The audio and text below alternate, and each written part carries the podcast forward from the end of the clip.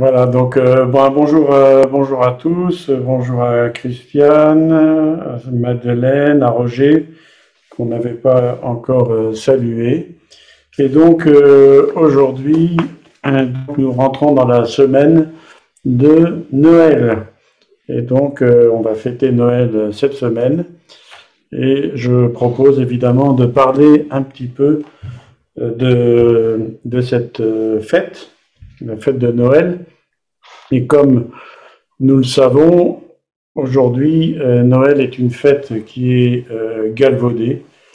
Hein. Elle est euh, polluée par des rites qu'on peut appeler des rites païens et idolâtres, un petit peu, puisqu'on parle du Père Noël, de, de sapin, on parle de la magie de Noël, de l'esprit de Noël.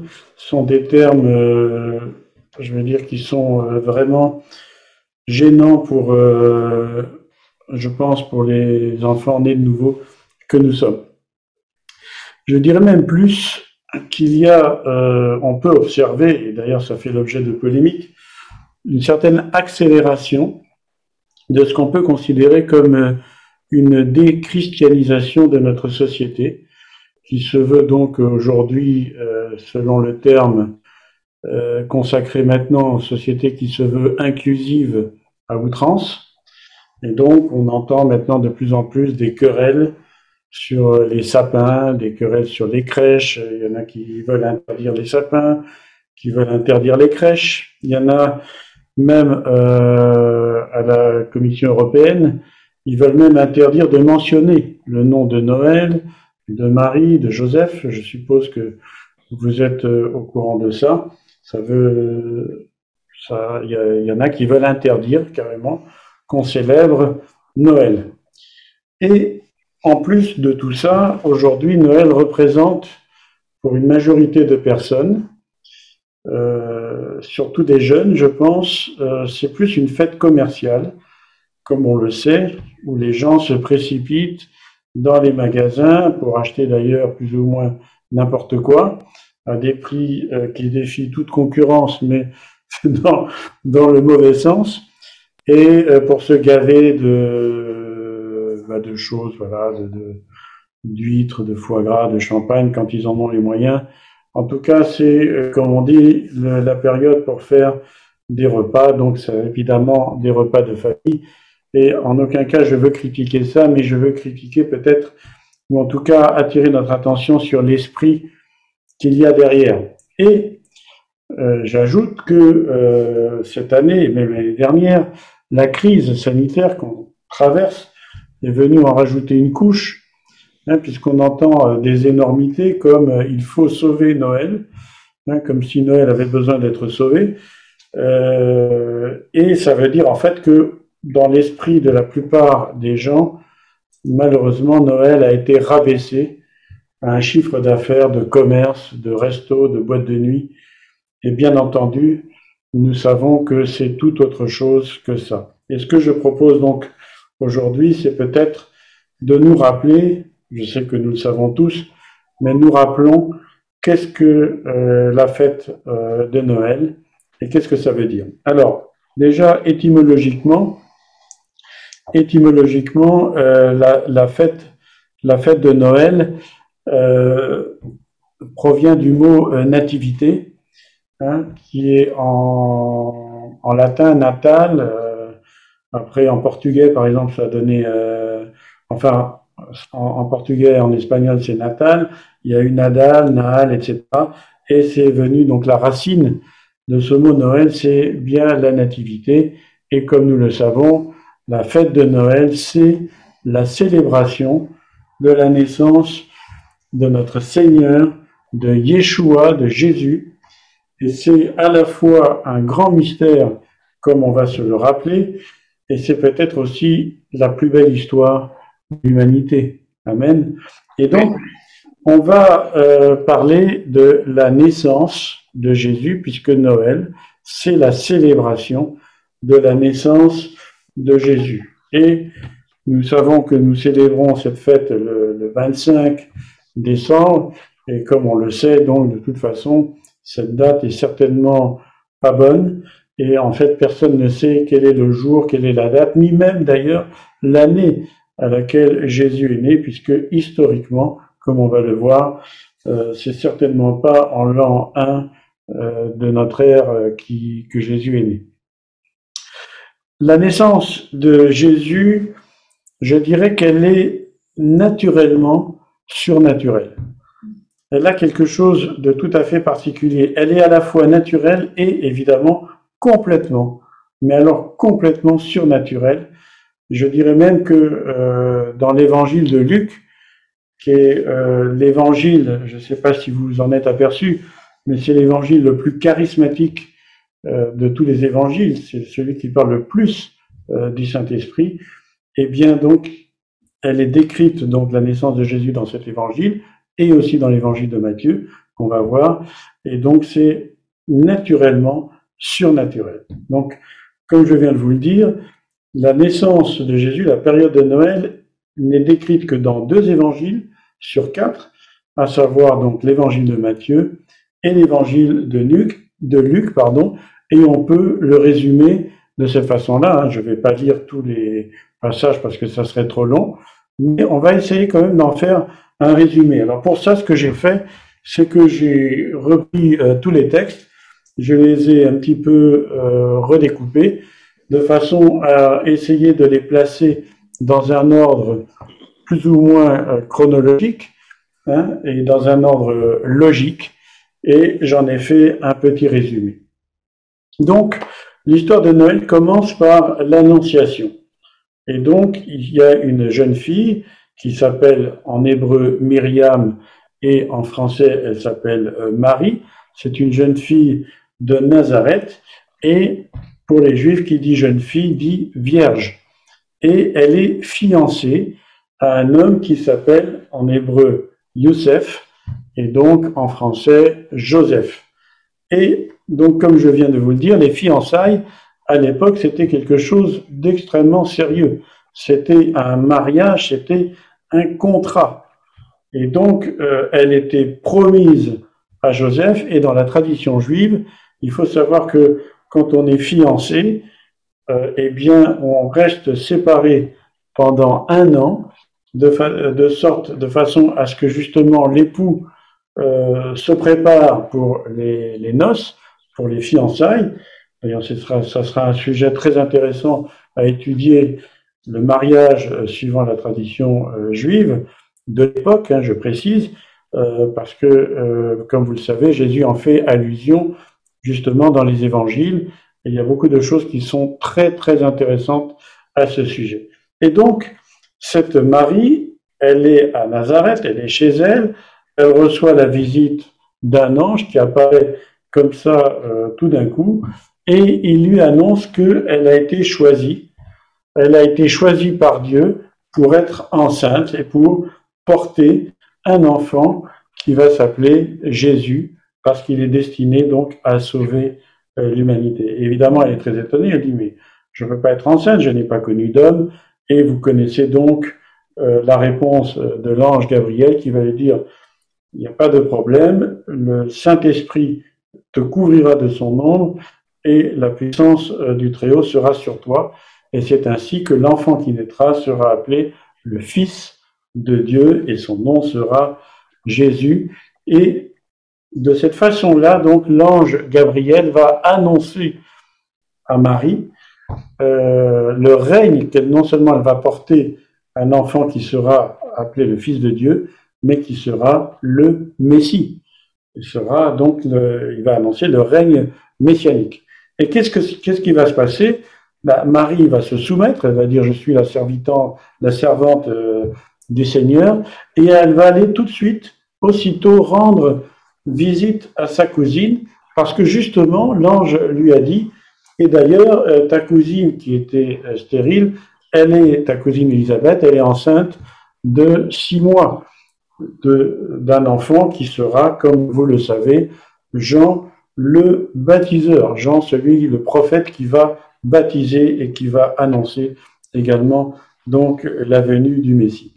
Marie, elle arrive euh, pour euh, rencontrer Élisabeth. À peine elle le salue, le petit Jean qui est dans le ventre d'Élisabeth s'agite, Élisabeth est remplie du Saint-Esprit, et c'est encore ça, c'est absolument extraordinaire, c'est magnifique, et il va y avoir vraiment, je vais dire, une, un moment tout à fait charismatique qui va se passer, il va prophétiser, euh, Marie va aussi euh, prophétiser, c'est absolument extraordinaire, parce que justement, Marie, euh, pardon, Élisabeth va reconnaître, sans qu'on lui ait rien dit, puisqu'il n'y avait pas de téléphone à l'époque et encore un Internet, elle va dire, elle va dire donc que Marie, elle va voir que Marie est enceinte, alors que il n'y a rien qui pouvait le voir à ce moment-là, puisque je vous rappelle que c'est aussitôt qu'elle est partie, hein, comme c'est écrit. Et donc, euh, elle va rester, Marie va rester trois mois chez sa cousine Élisabeth. Et donc, on suppose que c'est au retour de Marie à Nazareth que Joseph va apprendre, ou en tout cas va comprendre, que euh, Marie est enceinte.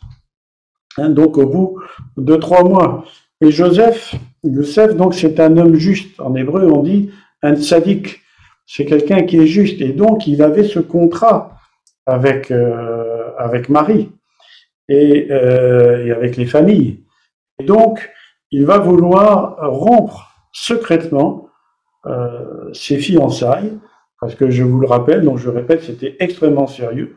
On ne faisait pas n'importe quoi. Et il voulait donc euh, la protéger en quelque sorte euh, et alors, qu'est-ce qui va se passer? Eh bien, Joseph va faire un songe, un rêve. Il va voir donc dans son rêve un ange, Gabriel, qui va lui dire euh, ne romps pas les fiançailles parce que l'enfant que, euh, que ta fiancée Marie porte euh, vient du Saint-Esprit, son nom sera Jésus. Et donc, Joseph, qui est un homme juste, qui est un homme de bien, va alors faire quelque chose qui est contraire justement à la coutume. Il va la prendre chez elle. Et ça, c'est un détail qui est intéressant de noter, parce que c'était contraire à la coutume. Il va la prendre chez elle pour, pour ne pas justement qu'elle soit exposée au déshonneur. Et à la limite, c'est lui-même qui va prendre sur lui le déshonneur, puisque les gens du village vont croire que c'est Joseph qui aura mis enceinte Marie avant le mariage. Vous comprenez, ce, passage est, intéressant pour voir quelle, est, quelle était, la, quelle était la, la, mentalité de Joseph, dont on parle finalement très peu dans les évangiles et dans les écritures. Et donc, Joseph et Marie vont vivre ensemble. La parole de Dieu d'ailleurs dit que Joseph n'a aucune relation sexuelle avec euh, Marie pendant toute cette euh, période-là, hein, ce qui laisse supposer qu'après, évidemment, il y aura des relations. Et à la fin de la grossesse, alors, ils vont se déplacer à Bethléem parce que justement, il y a un recensement mondial. J'insiste là-dessus, c'est un détail également intéressant. La parole grecque dit cosmos, Hein, qui veut dire le monde, le monde d'alors, hein, qui était tout l'empire euh, romain. Et Joseph et Marie vont se déplacer tous les deux à Bethléem parce que tous les deux sont de la lignée de euh, David, donc sont de la tribu de Juda, tous les deux. Alors pourquoi je dis ça? Bah, Tout simplement parce que, d'abord, si ce n'était pas le cas, donc Joseph, c'est clair, l'évangile de Matthieu donne euh, la lignée de Joseph et on voit bien que c'est un descendant euh, de David. Et je ne sais pas si vous l'avez remarqué, si vous avez observé ça, mais si on regarde la généalogie de Jésus dans l'évangile de Luc, on va voir qu'il y a des différences entre la généalogie qui est décrite dans l'évangile de Matthieu et la généalogie qui est décrite dans l'évangile de Luc. Et tout porte à croire que les, la, la généalogie qui est décrite dans l'évangile de Luc euh, correspond à la généalogie de Marie. Pourquoi? Parce que justement, c'était de coutume de ne pas citer le nom de la mère et Jésus est décrit comme le fils de Joseph, mais plutôt comme le beau-fils ou en tout cas comme le fait que Joseph est son père, mais son père non, entre guillemets, biologique, même si les termes n'étaient pas à l'époque utilisés de, de cette façon-là. La deuxième raison pour laquelle on pense que c'est la généalogie euh, de Marie, c'est que euh, si ce n'était pas, si Marie n'était pas de la lignée de David et qu'elle était enceinte et vraiment, euh, je veux dire, très avancée dans sa grossesse, il n'y avait aucune raison pour qu'elle prenne le risque de se déplacer de Nazareth jusqu'à Bethléem, puisque c'était quand même à l'époque quand même une très grosse distance à faire certainement à Dodane ou à pied, je ne sais trop comment, donc c'était quand même un risque. Et donc, les deux sont de la lignée de David, ça aussi c'est très important. Ils arrivent à Bethléem, hein, on connaît euh, toute l'histoire, et malheureusement, il n'y a pas de place pour eux, et l'époque où euh, Marie doit accoucher arrive évidemment à ce moment-là, et euh, ils vont dormir, euh, ils vont, Marie va accoucher, euh, non pas d'ailleurs dans une étable a priori, mais plutôt au rez-de-chaussée d'une de ces maisons euh, typiques du Moyen-Orient, où au rez-de-chaussée il y avait justement les animaux, la mangeoire et un petit peu tout, tout ça, et à l'étage, ce qu'on appelait la chambre haute. Alors c'était là où les gens euh, pouvaient se réunir, manger et, euh, et dormir c'était évidemment des maisons euh, extrêmement rudimentaires. Et donc, Marie va donner naissance à son premier-né, encore une fois qu'il a supposé qu'elle en a eu d'autres euh, par la suite, parce qu'il n'y avait donc pas de place euh, pour eux. Tout ça, c'est décrit évidemment dans l'évangile de Luc. Et cette naissance a probablement lieu la nuit et elle est annoncée de façon surnaturelle à de simples bergers qui sont dans les environs, hein, qui paissaient les, les, moutons. Et ce qu'il faut savoir, c'est que les bergers à l'époque étaient des gens, on va dire, plutôt euh, méprisés euh, par le peuple, ou en tout cas par les autorités. Donc c'était vraiment des gens très très simples. Et c'est intéressant de voir que Dieu va apparaître, hein, puisque c'est écrit un ange apparaît, et la gloire du Seigneur la Shekhinah, hein, la gloire du Seigneur, resplendit. Et c'est l'annonce de la bonne nouvelle. Et la bonne nouvelle, en grec, c'est l'évangile. Et donc, on, connaît euh, tous ces passages. Et euh, les, bergers vont être effrayés. L'ange va leur dire n'ayez pas peur, on vous annonce une bonne nouvelle, une paix sur la terre aux hommes que Dieu a créés, et ils vont aller euh, et ils vont donner d'ailleurs un signe. Et c'est très intéressant parce que finalement, le signe de, de, dénuement, de simplicité qu'était la naissance de Jésus dans, dans la mangeoire, eh bien, ça devient un signe qui permettront aux bergers de se trouver, de voir, de reconnaître le roi des rois, le Fils de Dieu, Jésus-Christ qui est né. Et donc, c'est vraiment le signe. Dieu a choisi les choses simples pour confondre les fortes, et je trouve ça tout à fait magnifique et extraordinaire. c'est pour ça que, je, je, vous ai dit, la naissance de Jésus, elle est naturellement surnaturelle. C'est absolument magnifique. Et après, eh bien, suivant évidemment la loi, la Torah, Jésus va être circoncis le huitième jour, donc toujours à Bethléem, et ce n'est que 40 jours plus tard donc après la naissance de Jésus, hein, 40 jours plus tard, que, euh, que Joseph et Marie vont prendre le bébé pour le consacrer à Dieu dans le temple de Jérusalem. Alors pourquoi 40 jours? Tout simplement parce que euh, suivant le Lévitique, le livre de Lévitique, pour ceux que ça intéresse, donc c'est au chapitre 12, eh bien euh, une femme qui venait euh, d'accoucher d'un garçon était considéré comme impur euh, pendant 40 jours. Et si c'était une fille, c'était encore plus long. Voilà, donc c'est comme ça, c'est la loi, c'est la Torah qui est écrite comme ça. Et, et comme il s'agissait du premier-né, il fallait absolument que Marie et Joseph soient là, et Marie ne pouvait pas pénétrer dans le temple tant qu'elle était pendant sa période d'impureté. Donc c'est certain que c'était 40 jours après la naissance de Jésus que Joseph et Marie vont aller au temple à Jérusalem et ils vont faire une offrande. Et là, la parole, euh, encore une fois, l'évangile précise, ils vont faire l'offrande des pauvres, à savoir donc soit deux pigeons ou un couple de, de tourterelles. C'est aussi décrit dans le Lévitique 12.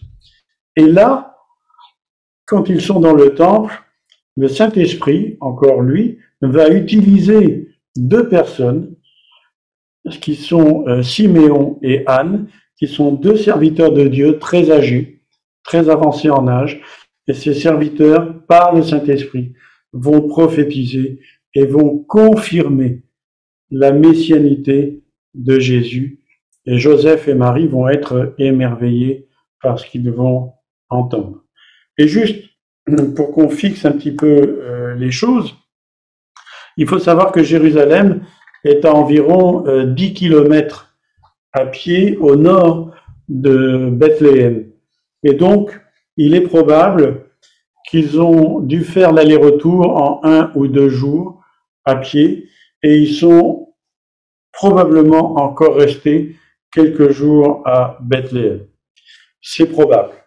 On ne le sait pas vraiment, mais je dirais que c'est probable.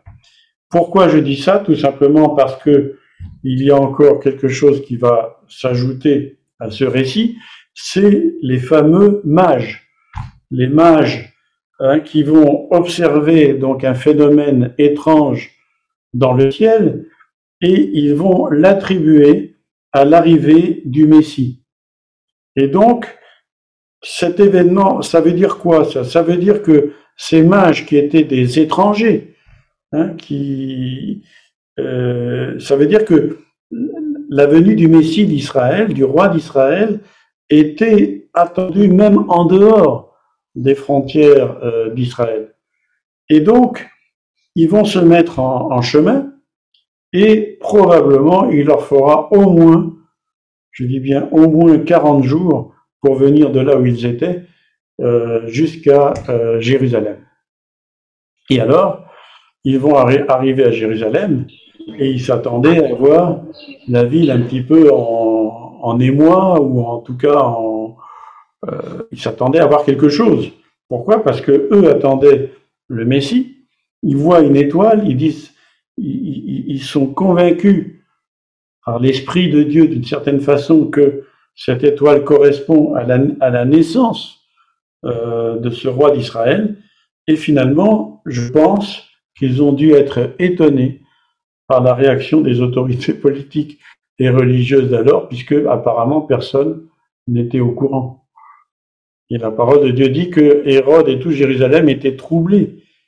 Hein, et tout Jérusalem, du coup, se trouve troublé par l'arrivée de ces étrangers qui disent Où est le roi des Juifs? Et Hérode est véritablement euh, troublé. Et donc, pourquoi je dis ça? Parce que il est probable que ces mages soient venus après la, consécration de Jésus en tant que premier-né dans le temple, parce que, euh, comme on le sait, les mages ont fait des cadeaux, et des cadeaux de grande valeur à euh, Joseph et Marie. Hein. Donc, comme je l'ai dit, il aura fallu 40 euh, jours, et on a vu que Joseph et Marie avaient fait une offrande de pauvres. Il me semble que s'ils avaient eu les richesses avant, la présentation, eh bien, ils auraient fait une offrande plus conséquente, me semble-t-il. C'est une hypothèse, bien sûr. Et la troisième raison, c'est que, comme on va le voir, Hérode va faire tuer les enfants de moins de deux ans à euh, Bethléem et dans la région. Alors, en ce qui concerne ces mages, euh, la tradition veut euh, que c'était qu'ils étaient trois et qu'ils étaient rois, hein, trois et rois, les trois rois mages mais en fait, euh, personne ne le sait. La Bible n'en parle pas. Il est probable que ces gens étaient euh, des gens, euh, on va dire, d'un milieu très aisé, probablement d'une certaine noblesse, qu'ils étaient riches et qu'ils étaient versés dans les sciences de l'époque, à savoir le mélange d'astronomie et, et d'astrologie. Et ce qui est très intéressant, c'est qu'ils ont donc été guidés de façon surnaturelle par cette fameuse étoile, l'étoile euh, qu'on appelle l'étoile de Bethléem, et on ne sait pas ce que c'est. Alors, certains savants, euh, certains astronomes ont fait des calculs. Il y en a qui pensent qu'il s'agissait d'une conjonction de planètes, notamment Saturne, Jupiter. D'autres pensent qu'il y a peut-être eu ce qu'on appelle une supernova dans le ciel. On ne sait pas. Euh, tout ce que je peux vous dire, c'est que sur un plan purement scientifique, euh, le fait qu'une étoile se déplace comme ça pour indiquer la position d'une maison, euh, sur un plan purement scientifique, si c'est vraiment une étoile, ça n'a pas de sens. Mais moi, ce que je sais, c'est que, en tout cas, si c'est écrit, c'est vrai. Mais on ne sait pas ce que c'est. Voilà, ça, ça c'est ce qu'on peut dire. Et donc, ils vont trouver, ils parviennent, grâce à cette étoile, à trouver Jésus. Donc, probablement, comme on l'a dit, à Bethléem. Et ils vont adorer et ils vont faire ces fameuses offrandes qui sont l'or, l'encens et la myrrhe, et où, encore une fois, la tradition va parler d'or pour la royauté, l'encens pour la divinité et la myrrhe pour l'humanité. Mais évidemment, Hérode, qui s'était euh, renseigné auprès des mages, était très étonné. Hérode était un homme très puissant à l'époque, mais c'était un édomite. Donc c'était un ennemi d'Israël, un allié de Rome et un usurpateur parce qu'il se proclamait lui-même roi des Juifs alors qu'il n'était n'était même pas juif. Hérode était un tyran. Il était cruel, il n'avait aucun scrupule. Il était prêt à éliminer, comme beaucoup de tyrans, à éliminer physiquement tous ses opposants. Et donc, il demande aux mages des informations concernant Jésus. Il leur fait promettre, leur dire, bon, ben, Hein, vous allez me dire où il était, comme ça j'irai l'adorer, n'est-ce pas hein Mais euh, visiblement, les mages qui étaient euh, au moins assez intelligents et probablement sensibles à l'esprit ne se laissent pas tromper. Et la parole de Dieu dit qu'ils étaient divinement avertis par l'esprit et ils ne retournent pas voir Hérode qui, comme un pasteur avait dit, il avait une tête à pas avoir les pieds propres et donc, euh, visiblement, il euh, ils l'ont évité. Et évidemment, Hérode est furieux. Il est furieux. Et il ordonne un massacre de tous les enfants de moins de deux ans à Bethléem et dans les environs. Voilà. Mais, avant cela, Joseph, encore lui, le, père de Jésus, suivant, on va dire, l'état civil, est averti en songe de fuir en Égypte, où il va attendre la mort euh, du tyran, Hérode, donc euh, Hérode le Grand, avant de revenir s'installer à, Nazareth.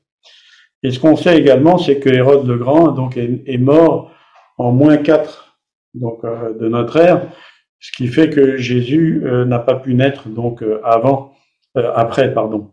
Hein, et donc, et donc, euh, voilà pourquoi on disait que l'an 0 ou l'an 1 euh, est certainement faux. Il y a eu une erreur de la part de ceux qui ont fait le calendrier.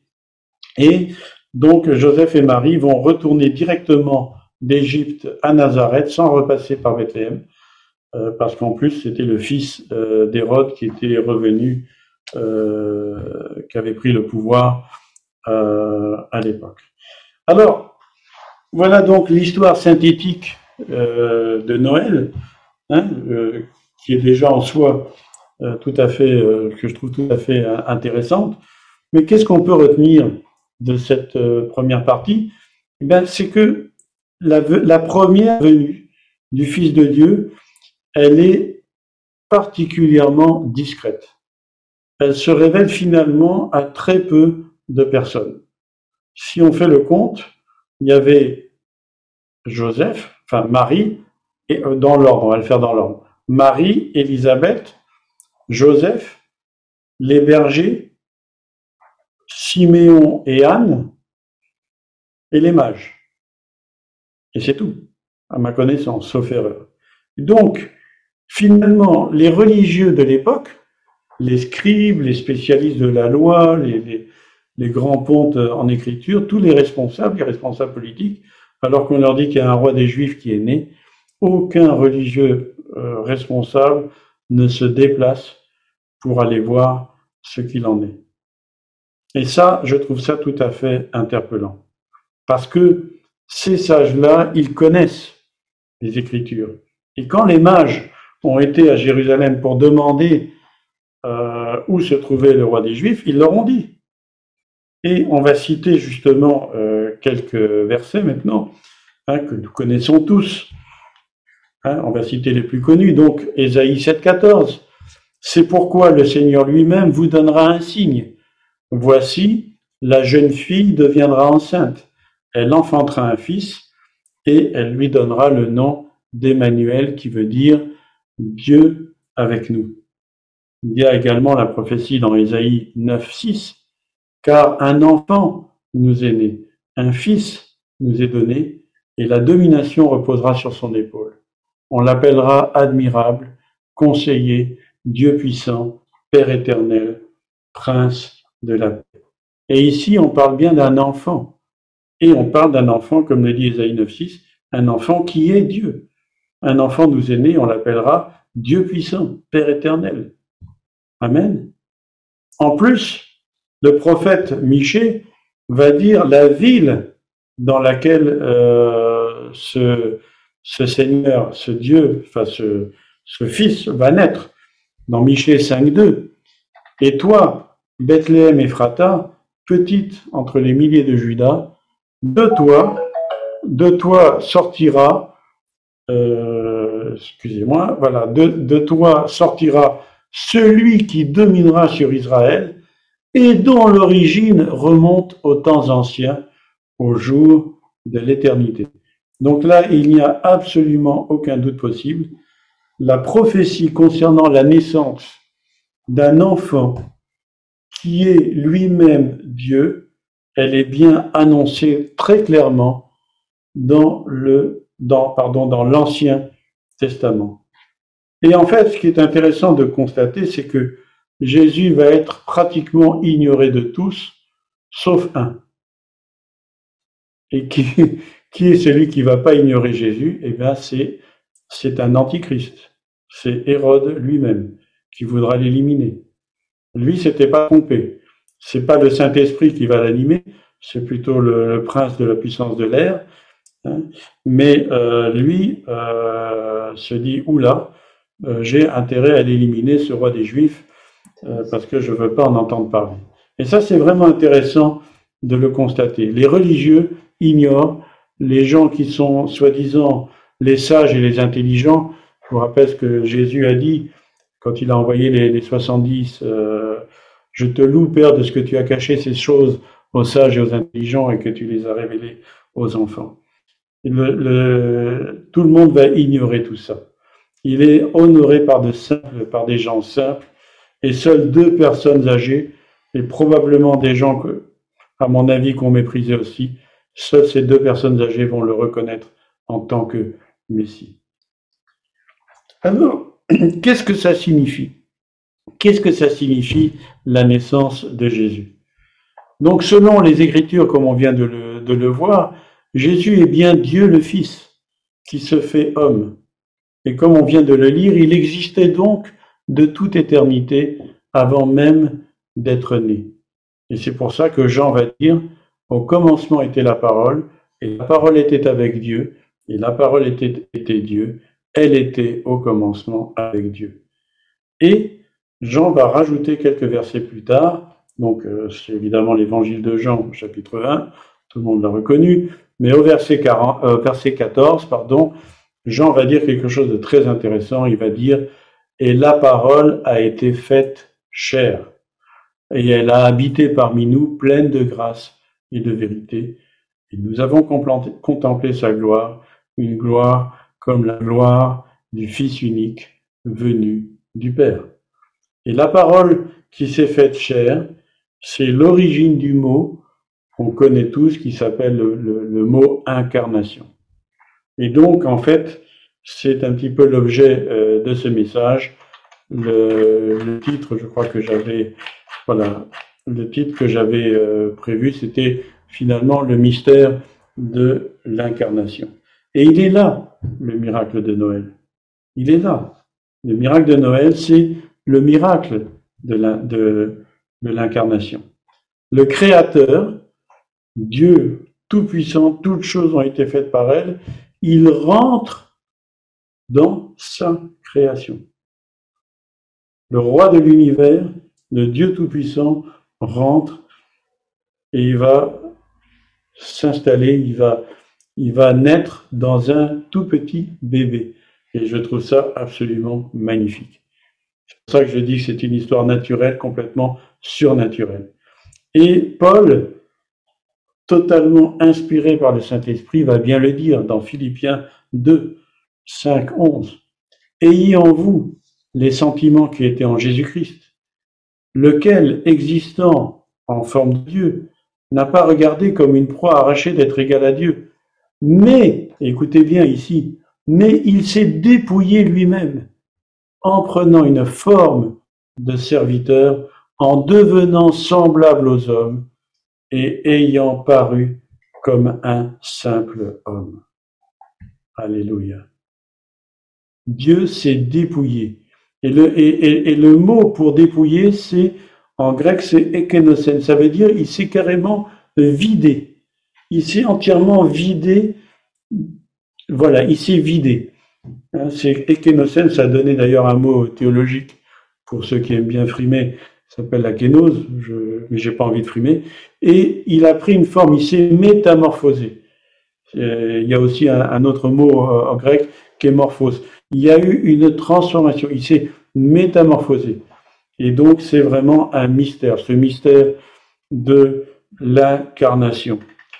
Et pour résumer ça, je dirais que Dieu le Fils s'est dépouillé de ses attributs divins pour habiter parmi nous. Et donc on peut le résumer en disant que Dieu le Fils devient le Fils Dieu. Vous voyez ce que je veux dire? C'est Dieu le Fils devient le Fils Dieu. Et alors on arrive à ce bébé qui va grandir. On va voir maintenant un petit peu l'enfance de Jésus. On va aller un petit peu plus loin. Le mystère continue. Parce que Jésus donc se fait parfaitement homme en se vidant, comme on l'a vu, de ses attributs. Mais alors, si c'est le cas, il va y avoir deux questions qui vont se poser. Jésus bébé, donc Jésus enfant, est-ce qu'il a oublié qu'il était Dieu le Fils? Alors, on va supposer, on va faire la réponse est oui ou non. Donc, si Jésus bébé n'avait pas oublié qu'il était Dieu le Fils, alors ça voudrait dire qu'il faisait semblant quand il était bébé, quand il était tout petit. Et ça, je dis que c'est pas possible. Parce que ça serait un mensonge. Ce n'est absolument pas possible.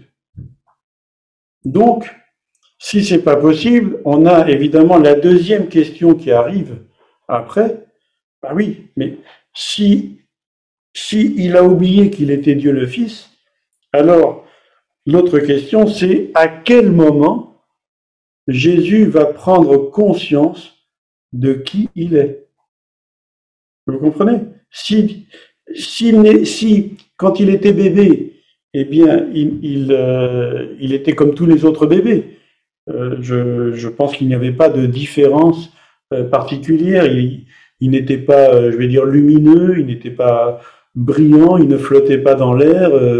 C'était un bébé. Excusez-moi pour, je, ne pense pas vous choquer, mais il faisait pipi, il faisait caca. Enfin bon, comme tous les bébés, comme tous les bébés.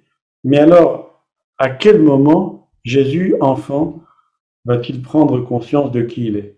Et la Bible ici ne répond pas à ces questions. Mais par contre, la Bible va laisser euh, des indices. Donc, par exemple, dans Luc 2, euh, on va juste lire le verset 47. Euh, Je vous rappelle que à cette époque-là, Jésus a 12 ans. Et, donc, ils vont, comme chaque année, en famille à Jérusalem pour la fête de Pâques. Ce sont les fêtes, des, fêtes juives, les trois fêtes juives de la, des convocations, les saintes convocations. Et donc, il est dit que Jésus n'était pas retourné, il était resté dans le temple et il discutait donc avec des docteurs et ces docteurs étaient étonnés. Et c'est écrit au verset 47, tous ceux qui l'entendaient étaient frappés de son intelligence et de ses réponses. Et plus tard, verset 52, c'est écrit, on va même lire le verset euh, à partir du verset 49, euh, Jésus qui parle à ses parents qui viennent de le retrouver dans le temple, Pourquoi me cherchiez-vous Ne saviez-vous pas qu'il faut que je m'occupe? Des affaires de mon Père Mais Joseph et Marie ne comprirent pas ce qu'il leur disait. Puis il descendit avec eux pour aller à Nazareth et il leur était soumis. Et ça, je trouve absolument ça extraordinaire. Il leur était soumis. Sa mère gardait toutes ces choses dans son cœur. Et Jésus croissait en sagesse, en stature et en grâce devant Dieu et devant les hommes. À 12 ans, Jésus savait déjà probablement qu'il était le Fils de Dieu. C'est pour ça qu'il dit qu'il faut qu'il s'occupe des affaires de son Père, mais il leur restait soumis. Et on suppose donc que Jésus va peu à peu euh, réaliser qu'il est lui-même le Messie, qu'il est lui-même le Fils de Dieu, alors même que Marie, qui avait été visitée par un ange, qui avait vu des choses absolument extraordinaires, que Joseph, son père, euh, selon l'état civil, avait euh, vu en songe l'ange Gabriel, il savait, il y avait eu des prophéties, comme on l'a vu, ils ont été émerveillés, mais eux-mêmes, comme c'est écrit, ne comprenaient plus ce qu'ils disaient. Eux-mêmes, semble-t-il, avaient plus ou moins oublié. La, maman Marie gardait ces choses dans son cœur. Et même on verra qu'après, euh, au début du ministère de Jésus, même Marie et les frères et sœurs de Jésus vont croire qu'il est fou. Ils vont même pas croire en lui. Et c'est ce qu'on va voir justement. Donc Jésus commence son ministère à environ 30 euh, ans, euh, après son baptême et en ayant vaincu la tentation dans le désert. À ce moment-là, Jésus sait qu'il est le Messie. Il le sait, puisque, puisque justement la tentation, c'était le diable qui lui disait, puisque tu es le Fils de Dieu, ordonne à ces pierres de se transformer en pain, etc., jette-toi du temple, et compagnie. Mais, et c'est ça qui est intéressant, euh, Jean-Baptiste, qui lui-même avait annoncé, voici l'agneau de, de Dieu qui ôte le péché du monde, lui-même commence à avoir des doutes. Pourquoi? Pourquoi? Ben Parce que tous s'attendaient à un Messie glorieux qui viendrait rétablir le royaume d'Israël, comme c'est écrit dans Acte 1.6. Et justement, Jean-Baptiste va demander, es-tu celui qui doit venir Ou devons-nous en attendre un autre? Ils attendent autre chose. Et à ce sujet, il y a quelque chose, un détail relativement intéressant. C'est que Joseph a des révélations prophétiques par des songes, tout comme d'ailleurs un autre Joseph, hein, le Joseph, fils de Jacob. Joseph a ses révélations, donc le, père de Jésus, selon l'état civil, je précise à chaque fois. Euh, mais il a des révélations, il a des songes, tout comme le Joseph, fils de, Jacob. Or, ce que peut-être certains ne savent pas, c'est que dans la tradition juive, on parle de deux messies. Il y a deux messies. Alors, il y a ce qu'on appelle en hébreu le Mashiach Bar Yosef, et il y a le Mashiach Bar David. Alors, Mashiach, c'est Messie, donc en grec, c'est le Christ. Bar, c'est fils, et Youssef, c'est Joseph. Donc, Mashiach Bar Youssef, c'est euh, le Messie, fils de Joseph, et Mashiach Bar David, c'est le Messie, fils de David. Et la tradition juive va se baser sur deux écritures pour parler du Messie fils de Joseph. Le premier passage se trouve dans Ézéchiel 37, à partir du verset 15 jusqu'au verset 28. Il s'agit de la réunion des deux bâtons, le bâton euh, d'Éphraïm et le bâton euh, de, de, de Judas, et aussi et surtout dans la prophétie qu'on trouve dans Zacharie 12 au verset 10 et que je vais lire.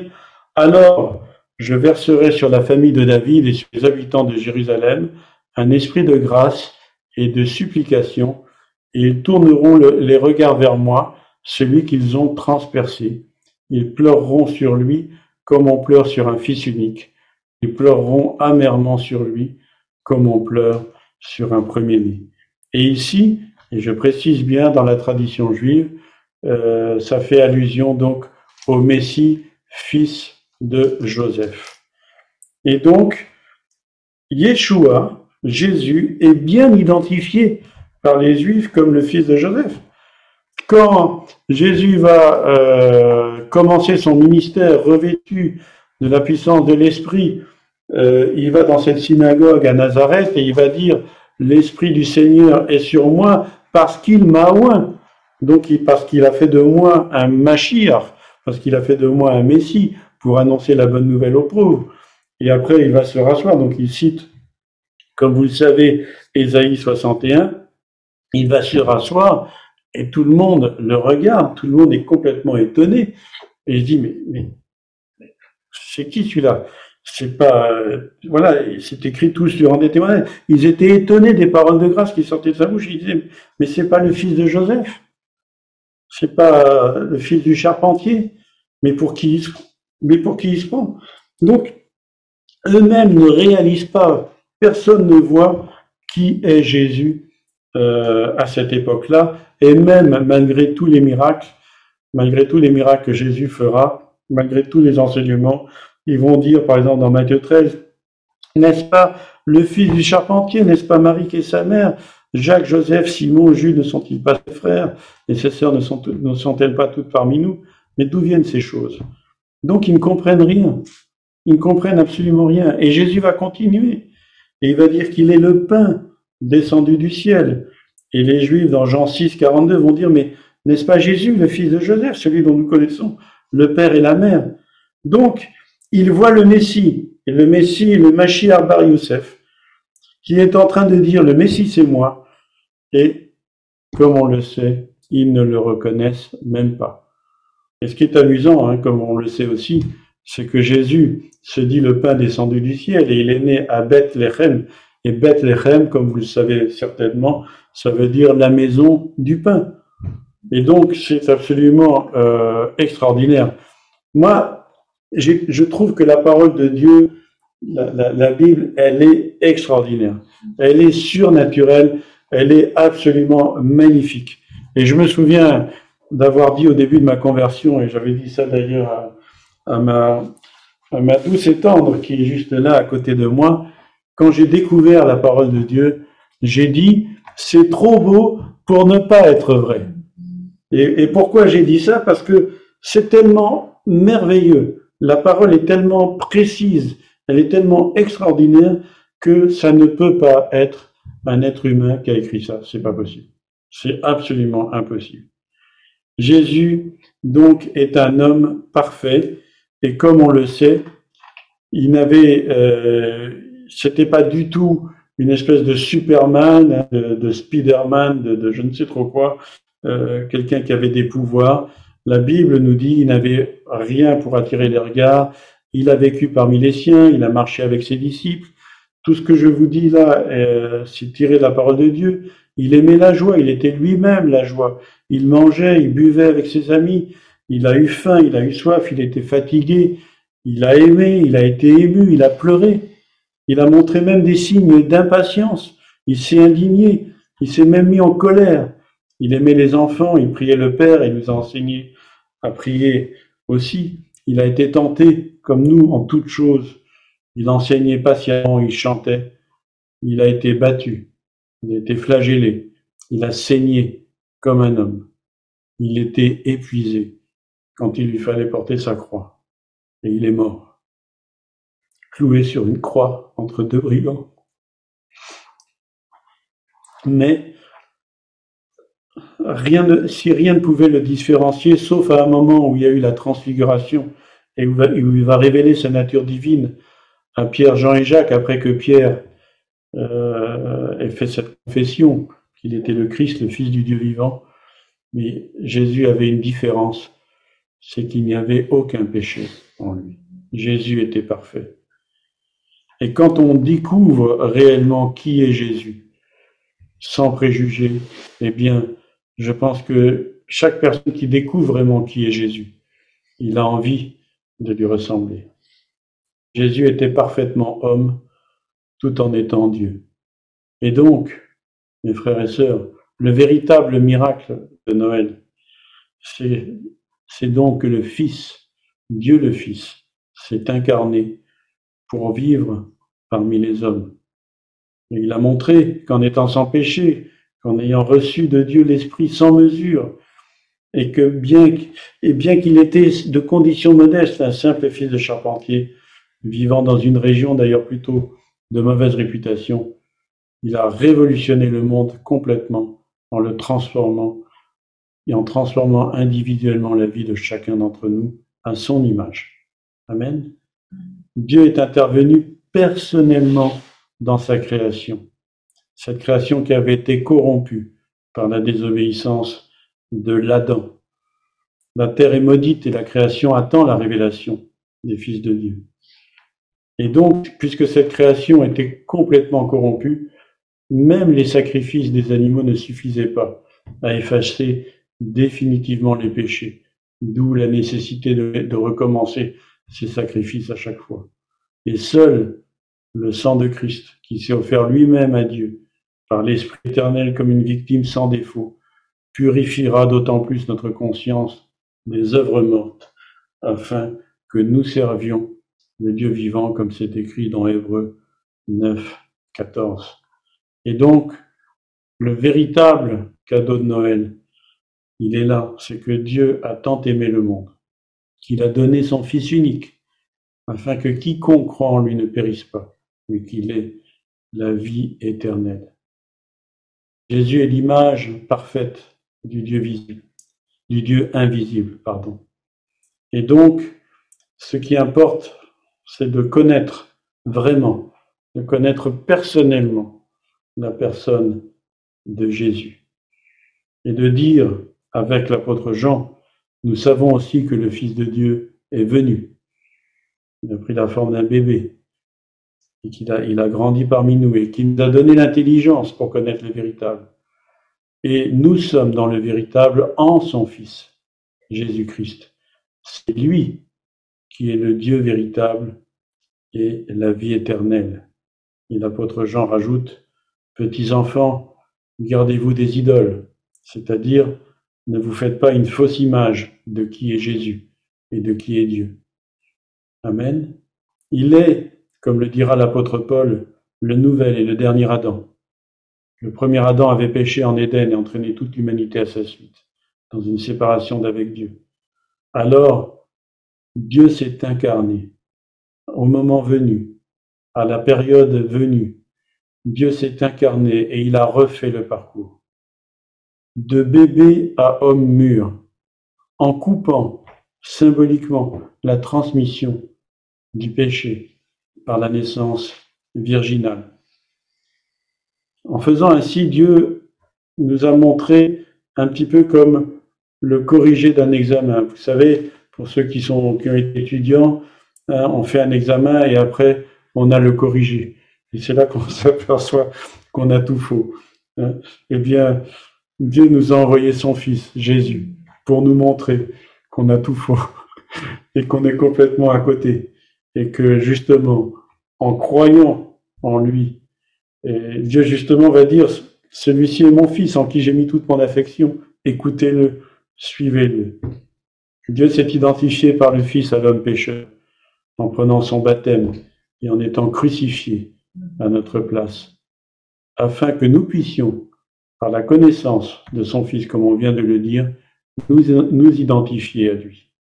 Et cette indécence de cette phrase que Jésus va prononcer quand il dit ⁇ Je suis le chemin, la vérité et la vie ⁇ Si donc je me repens, si j'ouvre mon cœur à Jésus, si par la foi en son sacrifice, je crois vraiment que son sang peut me purifier de tous mes péchés, passés, présents et à venir.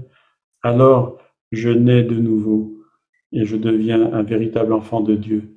Parce que justement, Jésus-Christ non seulement est mort pour mes péchés, mais il est ressuscité pour ma justification. Et il est monté à la droite de Dieu et il a versé son esprit sur son Église.